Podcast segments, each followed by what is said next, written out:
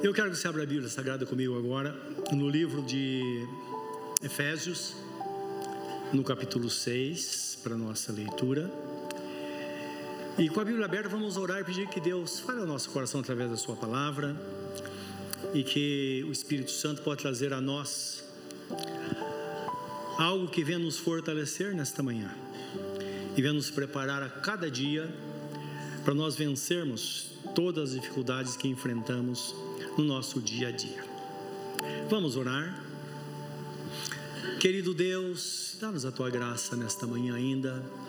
Agora, ao ouvir a tua santa palavra, que ela traga ao nosso coração graça, traga a nós coisas boas, traga a nós, traga a nós tudo aquilo que vem edificar a nossa vida, Senhor. Abençoa-nos poderosamente agora ao ouvi-la, para que saímos daqui fortalecidos na força do Senhor. Esse é o nosso pedido, no nome de Jesus. Amém. Amém, Senhor. Diz assim a palavra, livro capítulo 6 de Efésios, capítulo, capítulo 6, versículo 10 ao versículo 20. Quanto ao mais, sede fortalecidos no Senhor e na força do seu poder.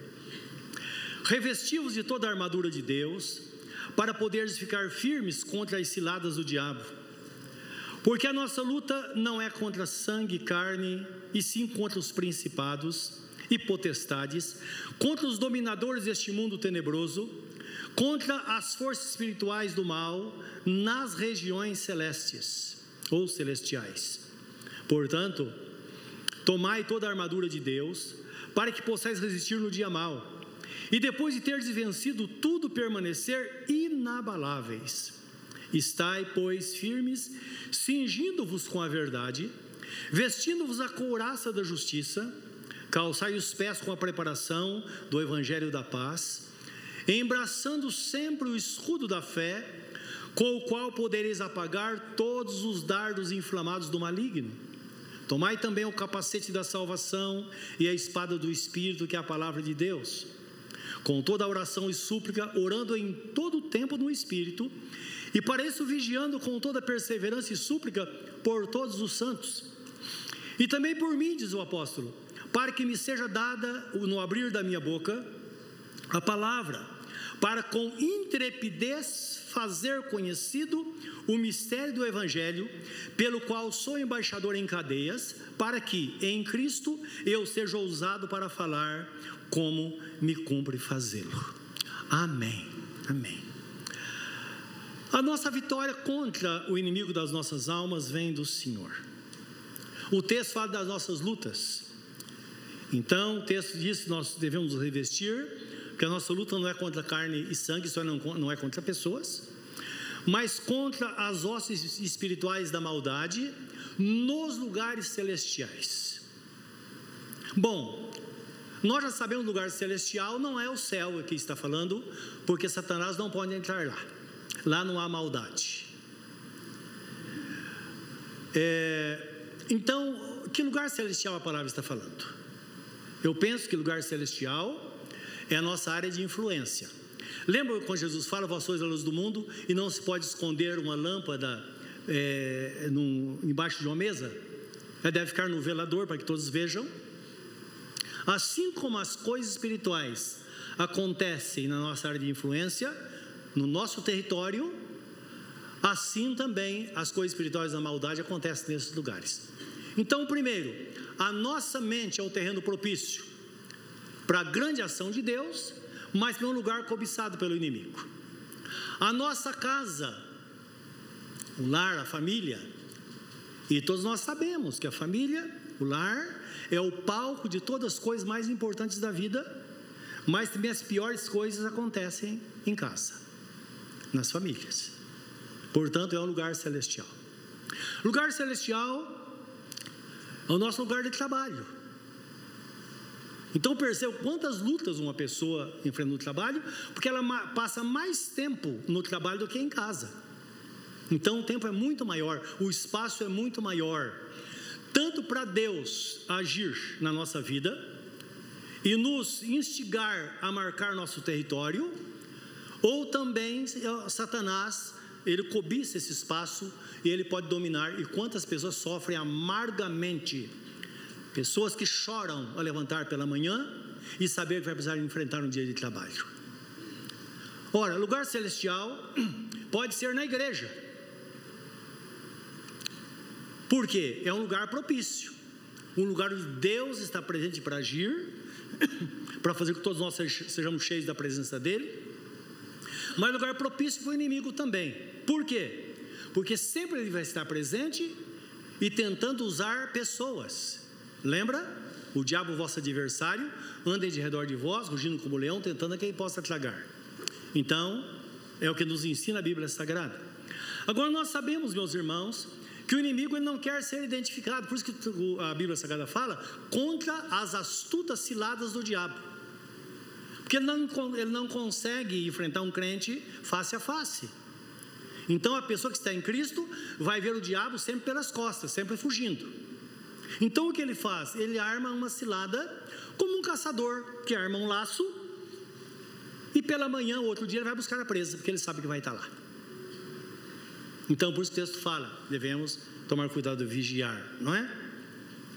E o texto fala assim: quanto ao mais, irmãos. Então, Paulo, depois dá toda a instrução sobre a vida familiar, sobre o patrão empregado, sobre relacionamento, sobre a igreja, ele fala: olha, além disso, agora vocês precisam é, estar preparados, revestivos de toda a armadura de Deus, para poderes ficar firmes contra as ciladas do diabo, está no versículo 10 e versículo 11. Nós sabemos que a armadura de Deus, que apresentada aqui, são sete armas espirituais que nos prepara para a resistência e ofensiva contra o inimigo das nossas almas. Agora a Bíblia nos fala, lembra o texto que está em 2 Paulo aos Coríntios 10, 4, que fala assim, porque as armas da nossa milícia não são carnais. Por que não são carnais? Porque nossa luta não são carnais. Elas não são carnais, mas sim poderosas em Deus, para desfazer as fortalezas, para derrubar as fortalezas e anular todo o poder organizado, o texto traz todo o sofisma que também dá esse sentido, um poder oculto organizado, que se levanta contra o conhecimento de Deus, e o propósito é levar todas as mentes cativas a Cristo. Então perceba que existe algo espiritual do inimigo para agir, mas Deus está por outro lado para libertar, para trazer graça na vida da pessoa. E basta nós lembrarmos quando Ele nos libertou desse mundo, já dá para entender ah, o poder dessas armas, não é? E o texto da presença, presente logo no início, fala de a primeira arma, que é a verdade.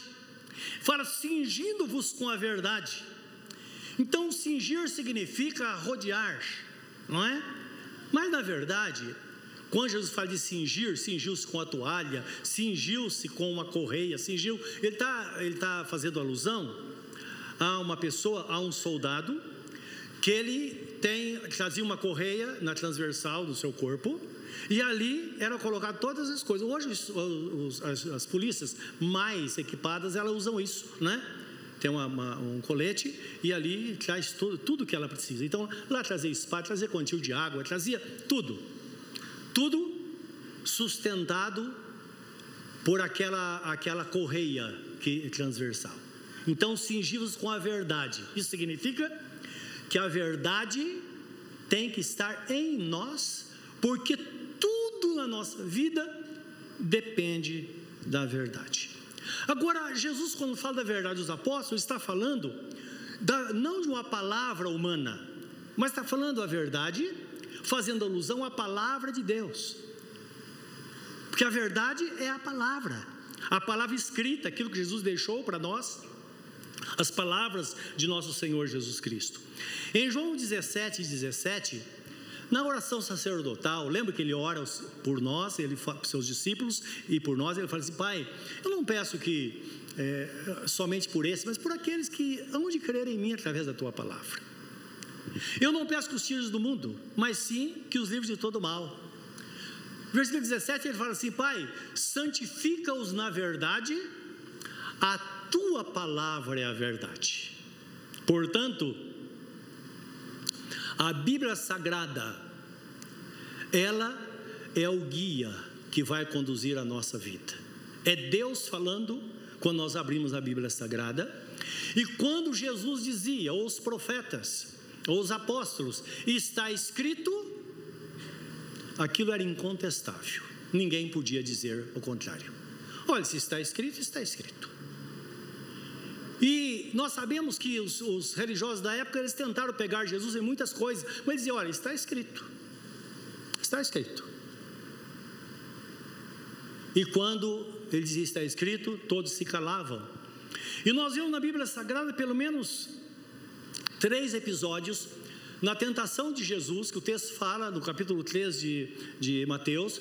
Jesus foi batizado e foi conduzido pelo Espírito, Espírito Santo, ao deserto, com o propósito de ser testado, ser tentado pelo diabo. E depois de 40 dias jejuando, o texto fala que Satanás se apresentou diante de Jesus e disse: O senhor está com fome. Se o senhor quiser é, transformar pedras em pães, o senhor pode transformar. Ele sabia que Jesus pode fazer qualquer coisa. Mas Jesus disse: Satanás, está escrito: nem só de pão viverá o homem, mas de toda a palavra que sai da boca de Deus. E Satanás pegou Jesus e o transportou num alto, no, no, no pináculo do templo. Então, a, o, o, que na, na, a Bíblia nos mostra pode, não, não, não diz que foi de forma literal, não é? Pode ter sido um momento, um arrebatamento que ele teve, foi levado a, a, ao pináculo do templo. E falou: Olha, se você pular daqui para baixo, não vai acontecer nada, porque está escrito: Aos teus anjos dará ordem a teu respeito. E nós sabemos que o famoso Salmo 91, que nós sabemos de cor, está sendo citado por Satanás. O senhor pode pular.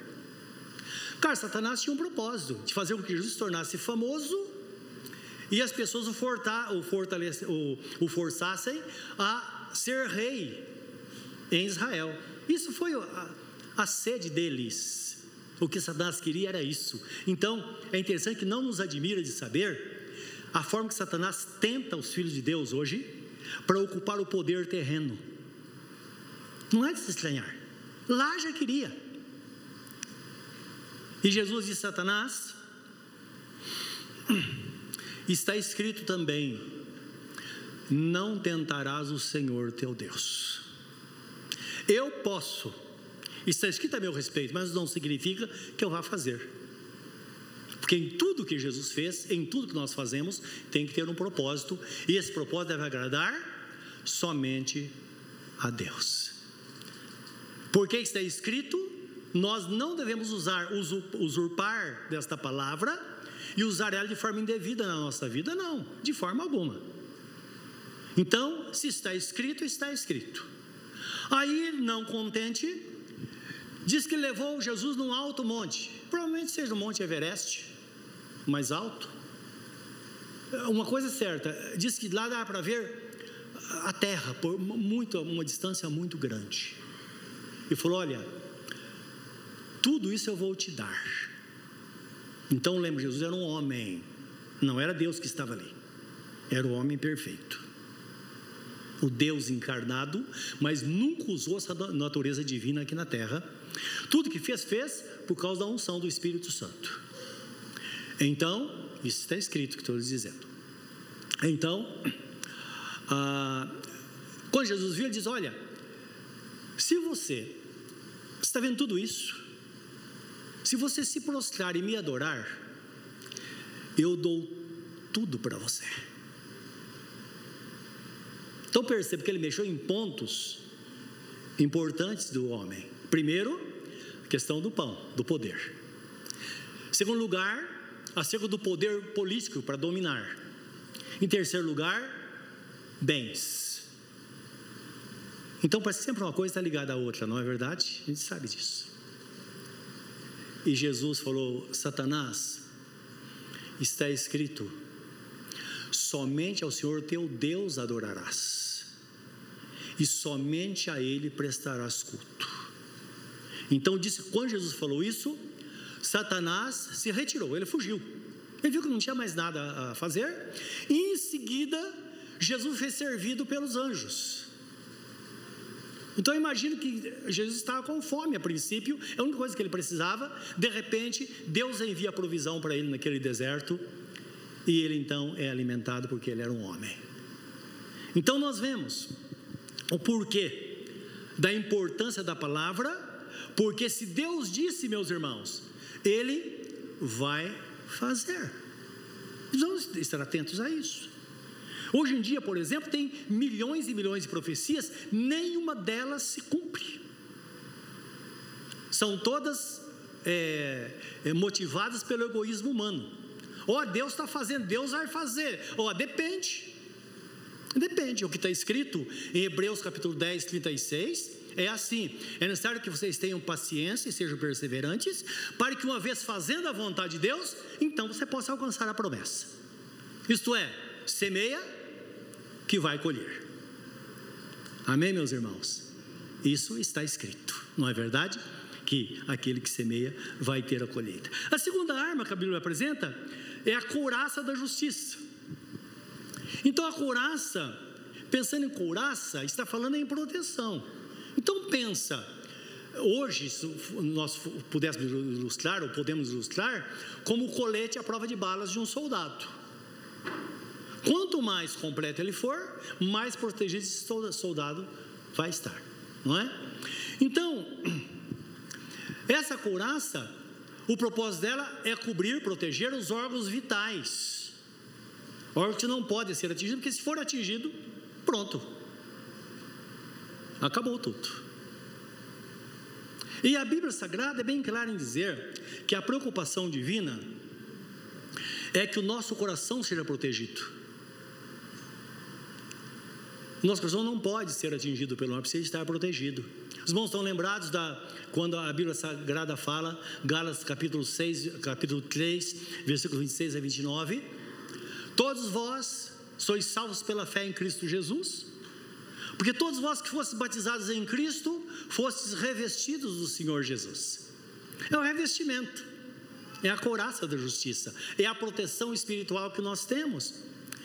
Porque é necessário que o nosso coração, coração é o âmago da nossa alma, o centro da nossa vida, ele seja protegido, porque é um lugar cobiçado. Jesus falou que é do coração que procede os maus pensamentos, é do coração que procede tudo aquilo que pode destruir a vida de uma pessoa, é do coração, tudo procede de lá, mas também Está escrito no livro de, de Provérbios, capítulo 4, 23, diz assim: Sobre tudo que você deve guardar, guarda o seu coração, porque dele procede as fontes da vida.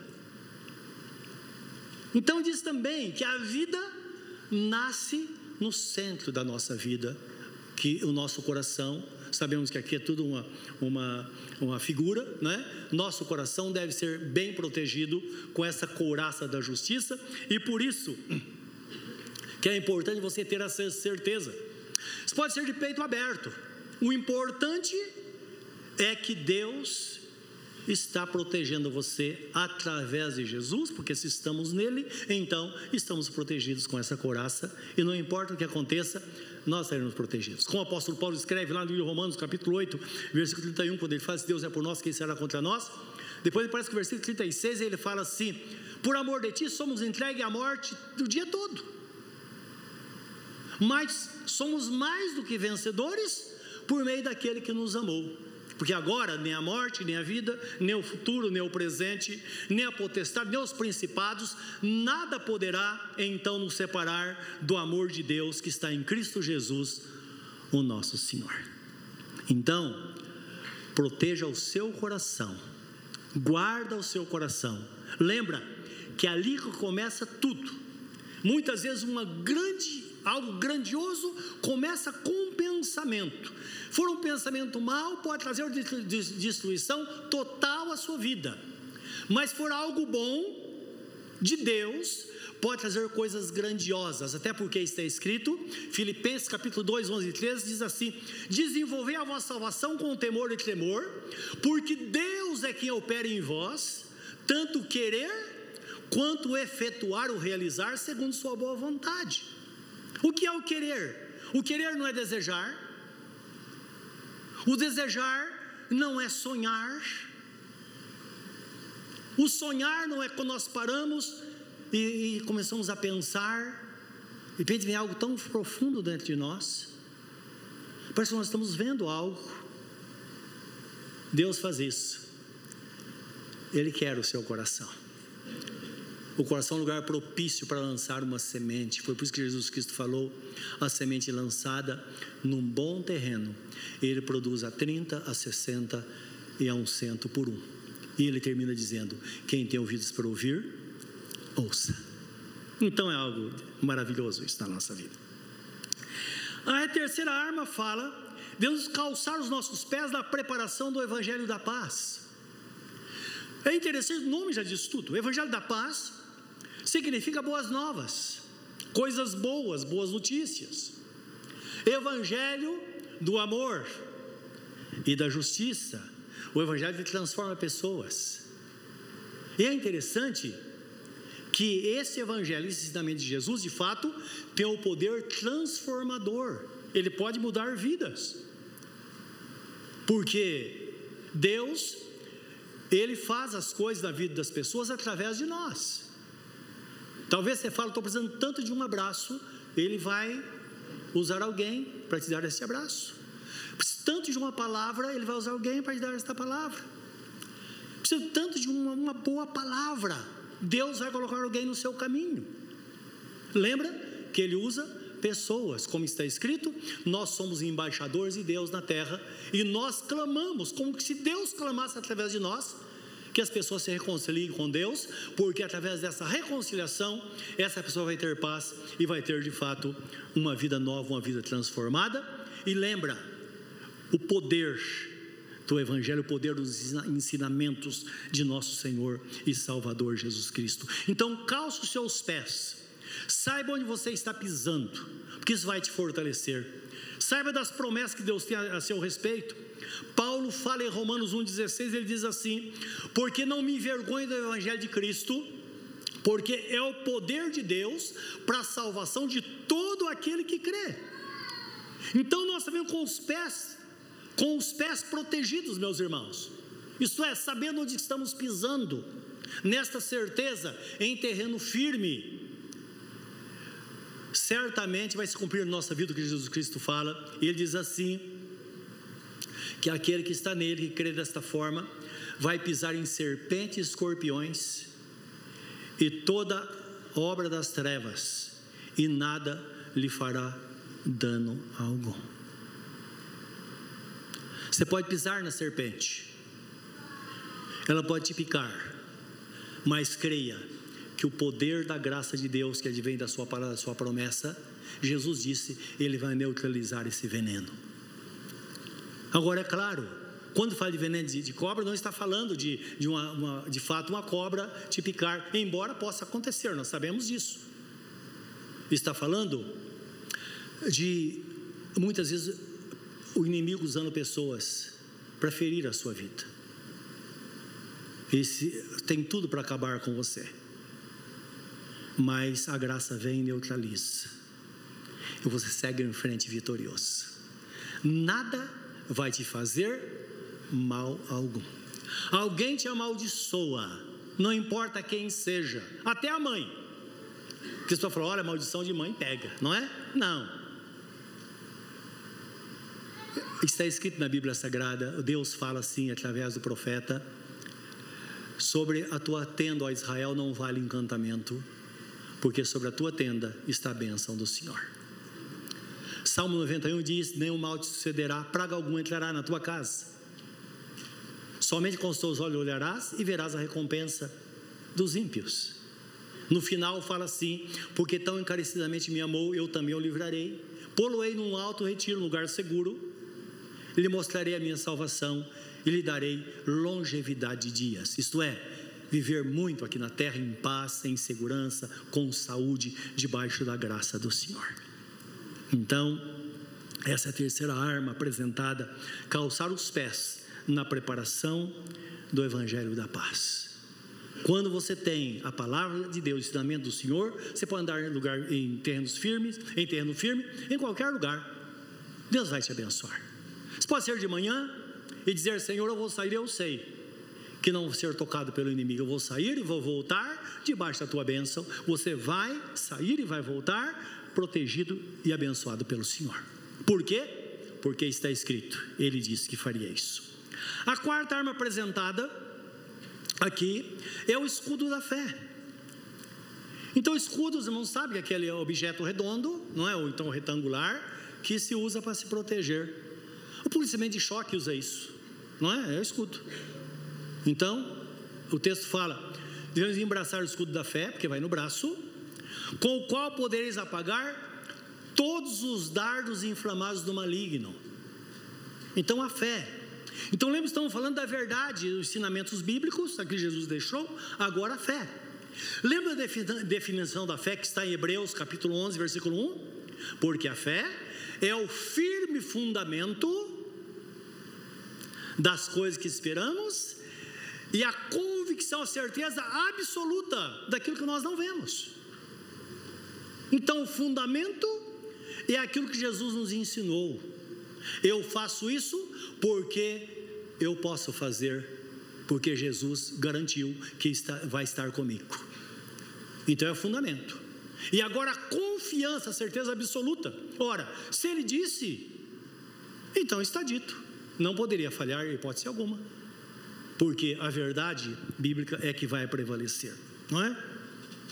Então, escudo da fé, que apaga os dardos inflamados. Dardos inflamados são tochas, então eles pegavam na época e nas guerras e punham ah, um produto inflamável. Tudo indica que era o petróleo da época, eles molhavam a ponta da, da, da flecha e atiravam com arco. Caía lá e pegava fogo em tudo. Mesmo não pegasse ninguém, o fogo depois queimava todo mundo.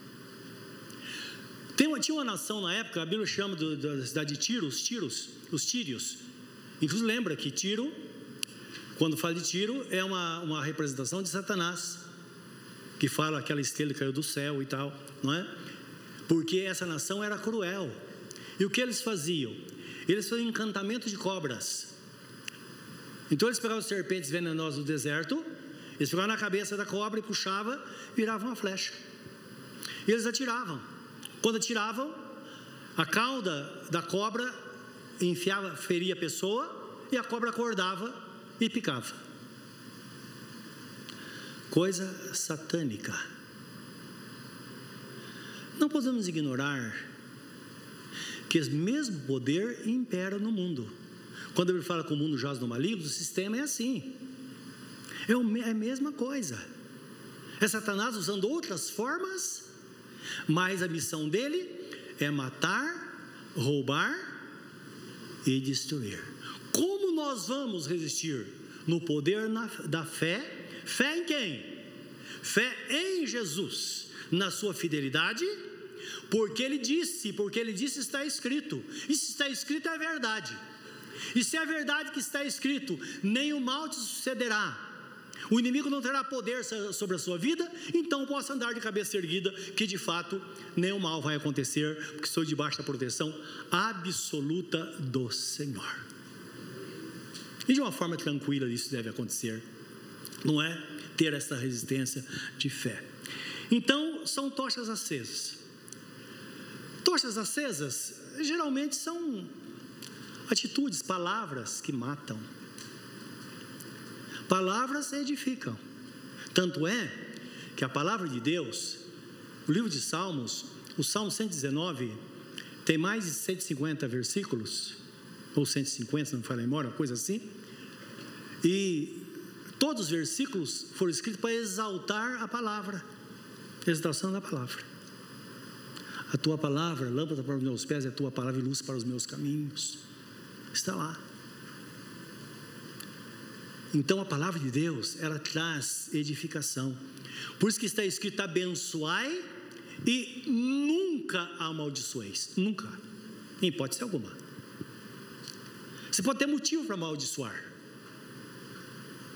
Fica quieto. Ou abençoa.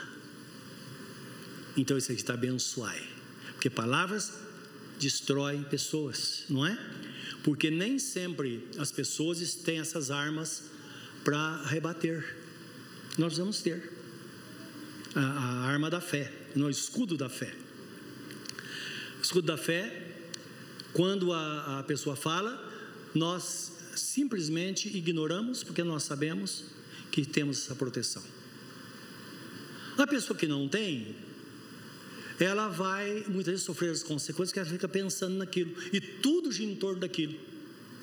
Tanto é que tem pessoas que até hoje não conseguem manter a vida cristã, porque alguém fez alguma coisa lá no passado ou falou algo lá no passado, ela não consegue considerar que aquele que está em Cristo é nova criatura, as coisas velhas já passaram e tudo se fez novo.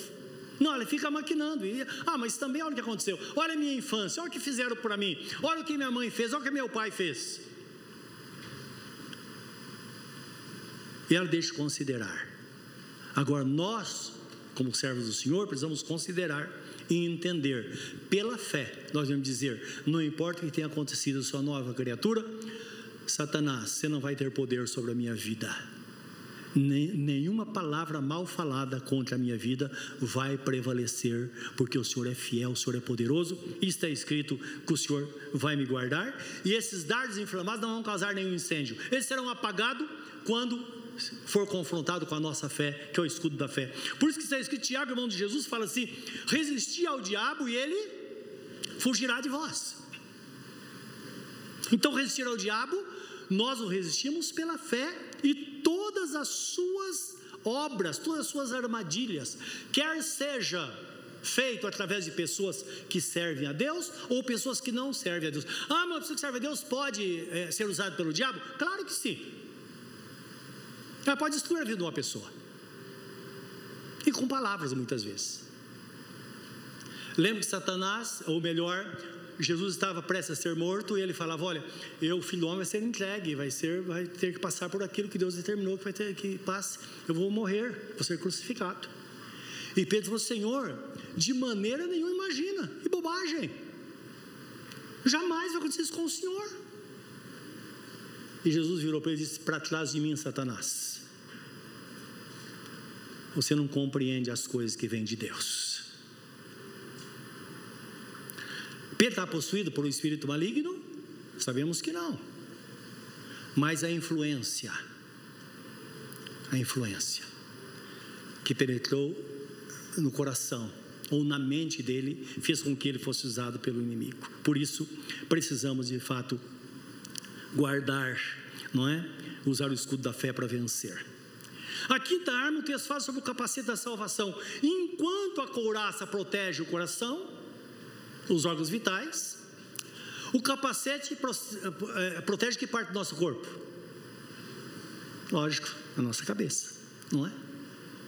Então ele está falando, meus irmãos, da nossa mente, nossos pensamentos. Lembra de uma coisa? Todos nós somos inteligentes, seres pensantes, e precisamos entender a nossa salvação e as coisas espirituais de forma racional. Forma racional. Porque se formos pelo nosso coração, nós vamos ter problema. Pessoas vão pelo coração e nunca fazem nada. Ah, quando eu sentir, eu vou entregar minha vida para Jesus. Quando eu sentir, eu vou fazer isso, aquilo, eu vou ser batizado quando sentir. Eu vou para a igreja quando sentir. Está escrito que o nosso coração é enganoso e mais corrupto do que todas as coisas, quem o entenderá? Não. Nós temos que ter algo racional. Não é para nós, para nos segurarmos, a vida cristã precisa disso. O que nós fizemos para ter a salvação, por ter esta graça sobre nós? Não sei se você já orou dizendo, Senhor, o que está acontecendo comigo? Por que, que o Senhor me ama? Olha o que o Senhor está fazendo, o que o Senhor fez por mim. É algo muito grande. Sim, está escrito, o apóstolo Pedro fala no seu epístola, capítulo 1, versículo 19, diz assim: que nós somos resgatados da nossa vã maneira de viver, não por ouro, prata ou qualquer coisa material, mas pelo precioso sangue de nosso Senhor e Salvador Jesus Cristo, um sangue como de um cordeiro imaculado, um cordeiro sem mancha. Paulo escreve aos Efésios, capítulo 2, versículo 8, ele diz assim: Porque pela graça sois salvos por meio da fé. Isso não vem de vós não vem por meio de obras para que, para que ninguém se glorie. Então ninguém nesse mundo poderia dizer: eu fui salvo porque mereço, ou porque fiz alguma coisa importante para a salvação. Não, o preço foi pago por Jesus. Mas nós sabemos que ele pagou o preço por toda a humanidade. E por que, que nem todos vão ser salvos? Está escrito que a vontade de Deus é que todos sejam salvos mediante conhecimento da verdade. Mas muitos rejeitam e a coisa mais triste vai acontecer quando Jesus nos levar para a sua presença, quando formos arrebatados deste mundo para a presença do Senhor, conforme está em 1 Tessalonicenses capítulo 5, versículo 13 em diante, que num piscar de olhos vai acontecer.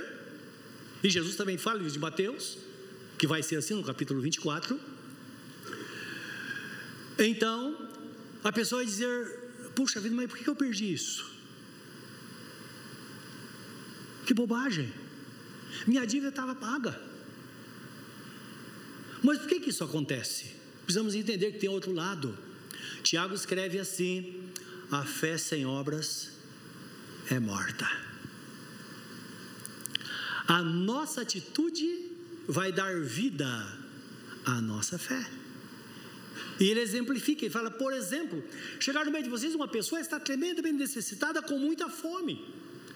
Você põe a mão na cabeça dela e diz assim, diz exatamente isso. Deus te abençoe, vai em paz, que Ele supra as suas necessidades. Ele disse: a pessoa vai voltar para casa vazia, mas se você der algo para ela comer, ela vai ser saciada. Então agora a benção vai estar completa, porque você deu vida àquela fé que você tinha para abençoá-la, estava morta, agora você deu vida, você agindo de forma correta como deve agir. É o que Deus faz com a gente.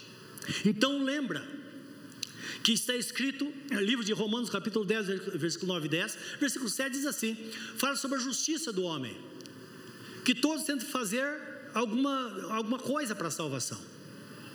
Ele diz: não, a justiça está em Cristo, e a salvação está mais precisamente na nossa boca e no nosso coração, porque se com o teu coração crês no Senhor Jesus e com tua boca confessares que Deus o Pai ressuscitou dentre os mortos, é, que Ele está vivo, será salvo.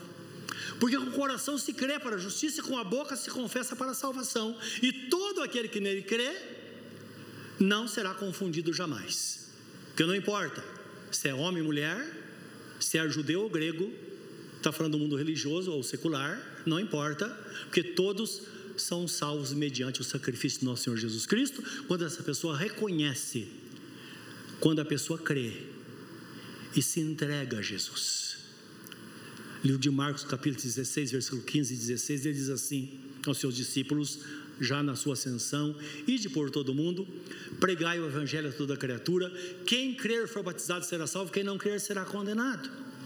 Então, meus irmãos, o que nós vemos aí, Jesus disse que se eu creio, sou batizado, sou salvo, ora, quem que disse isso? Não foi Jesus? Então, é a certeza que eu devo ter, não é? Isso deve estar na minha mente, eu devo ter a certeza. Minha mente deve ser guardada de outras coisas, mas deve ser protegida contra o pensamento de que o que eu estou fazendo na presença de Deus. O que, que eu estou fazendo aqui?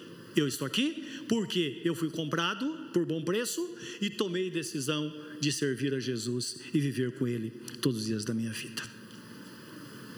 Mas está escrito também, meus irmãos, em Romanos 8, versículo 16, que o Espírito de Deus testifica com o nosso espírito de que somos filhos de Deus. Olha, como isso acontece? Lembra que Jesus Cristo disse, quando ele fala da descida do Espírito Santo, livro de, é, de João, capítulo 16, ele diz assim: Olha, quando vier o Espírito da verdade, ele vos conduzirá toda a verdade e vos fará lembrar de tudo aquilo que eu vos ensinei. Então, no momento decisivo, o Espírito Santo vai te lembrar dessas coisas, lembrar do que Jesus Cristo disse. Ele vai dizer: lembra que está escrito que se você creu, você foi batizado, você foi revestido de Jesus, portanto, levanta a sua cabeça e segue em frente de cabeça erguida, sabendo que você é um servo, uma serva do Senhor. Então, esse é o caminho indicado por Jesus, que vai de fato nos fortalecer e fazer com que a gente seja uma pessoa vitoriosa. Então, meus irmãos, está escrito em número 23, 19: Deus não é homem para que minta, e nem filho do homem para se arrepender. Então, nós sabemos que Deus Pai, Deus Filho, Deus Espírito Santo, constituídos num só Deus, nesta unidade, é 100% verdadeiro. Toda a verdade está nele. E se ele disse, então, que vão guardar no nosso coração, não é? Então, agora, desta forma, com esta firmeza, podemos usar as armas do Espírito, porque a arma do Espírito é a palavra de Deus. Então, a palavra de Deus que está em nossas mãos, ela se torna poderosa em nós, que nós estamos fortalecidos nesta graça, meus irmãos. E fortalecidos nesta graça, então, a última, a última arma é a oração. Então nós estamos podemos buscar a Deus que tudo vai funcionar. Então imagine, em primeiro lugar, cingido com a verdade, protegido com a coraça da justiça, calçados os pés na preparação do Evangelho da Paz, bem calçados, sabendo que podemos andar com firmeza, embraçando o escudo da fé, a cabeça protegida dos maus pensamentos e tudo aquilo que tenta trazer a nós aquilo que é negativo em relação à salvação Agora podemos usar a espada do Espírito, que é a palavra de Deus. Eu queria que você lesse comigo esse texto, o último texto que vamos ler, que está em Hebreus 4, 12 a 13, para que você tenha a, a uma noção de quando você abre a boca para falar da palavra de Deus, o que começa a acontecer na vida das pessoas. Agora mesmo, muita coisa está acontecendo, porque nós estamos ouvindo a palavra. Não estamos falando sobre a palavra, estamos falando a palavra. Então, quando Deus fala, é diferente. Então está escrito assim, 4,12 de Hebreus, porque a palavra de Deus é viva e eficaz, poderosa, resolve, e mais cortante do que qualquer espada de dois cortes, dois gumes, e penetra até o ponto de dividir a alma do espírito das juntas e medulas, e apta para discernir os pensamentos e propósitos do coração. Então, a palavra age na nossa mente, no nosso espírito e no nosso corpo. É o poder da palavra. Versículo é, 13: E não há criatura que não seja manifesta, e não há criatura que não seja manifesta na sua presença, pelo contrário, todas as coisas estão descobertas e patentes aos olhos daquele a quem temos que prestar contas. Momento como esse que estamos uh, falando da palavra de Deus, é impossível não olhar para dentro de nós e ter consciência de quem somos. Às vezes no dia a dia nós não percebemos, na ceia do Senhor, nós somos inquiridos, onde a palavra fala: examine pois, a si mesmo e depois participe do pão e do cálice. Então nós olhamos e percebemos que nada fica escondido, tudo fica aberto aos olhos de Deus. E nós somos chamados por Deus a experimentar a misericórdia dele. E aquele que não entregou sua vida a Jesus, ele, ele diz: Venha como você está. Você está cansado e oprimido? Venha a mim e eu vou te dar alívio. Seus pecados serão perdoados ainda que eles sejam vermelhos como a carmesim, se tornarão brancos como a neve. Ainda que seja como a escarlata, um, um, um vermelho mais intenso, se tornarão brancos como a branca lã. Aquele que quiser e ouvir, comerá o melhor desta terra. Deus usando o profeta Isaías no capítulo 1, versículo 19, 18 e 19. É uma palavra para mim, é uma palavra para você. Se você está doente, ele dizendo: Olha, Jesus levou sobre si, eu, eu levei sobre mim a sua dor, a sua angústia. Creia em mim de todo o coração, busque a sua libertação, a sua cura, porque é a minha vontade de curar. Porque está escrito, para que se cumpra as escrituras, é que as coisas acontecem na nossa vida. Se você, não, se você não tem paz, ele, ele chega para você agora e diz: Olha, filho, a minha paz eu te dou. Não dou como o mundo a dar. Talvez, final, finais de semana, talvez de sexta para sábado, de sábado para domingo, você foi em lugares que você não deveria. Boa procura da paz e não encontrou. Não, mas eu gosto de estar num lugar assim. Ah, passar, que mal tem, né? Passar a noite num barzinho e tal. Quem procura acha, você sabe. Ou um copo de bebida. Ou usando drogas. Ou usando narguile. Deus é tão sábio, se ele fosse para você usar isso, ele faria. Tem porque diz que a fumaça não faz curva, não é? Então tem que sair direto. Então, está plantando.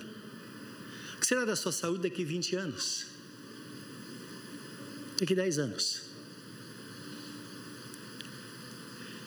Como está escrito, entrega o teu caminho ao Senhor, confia nele e o mais ele fará ele fará sobressair a tua justiça como a luz do meio-dia. Entrega-se e descanse no Senhor. É isso que Ele quer fazer da sua vida. A sua oração sincera, feita no nome de Jesus, vai ser a combinação perfeita para que as demais armas, seis armas, a sétima oração, seja a combinação perfeita para que você seja uma pessoa vitoriosa Aí sim, mal algum vai atingir. Aquele que se levantar contra ti cairá diante de ti, diz a palavra. Nenhuma arma preparada contra ti prosperará. Toda língua que usar contra ti em juízo, tu a condenarás. Esse é o direito que de mim procede, diz o Senhor.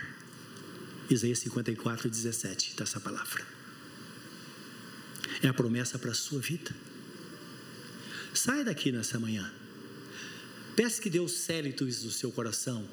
E saia daqui de uma forma resoluta, com a decisão tomada de servir a Deus e buscar nele toda esta graça, todas essas armas apresentadas, e certamente você será uma pessoa poderosa, uma pessoa invencível, porque é isso que Deus espera de nós.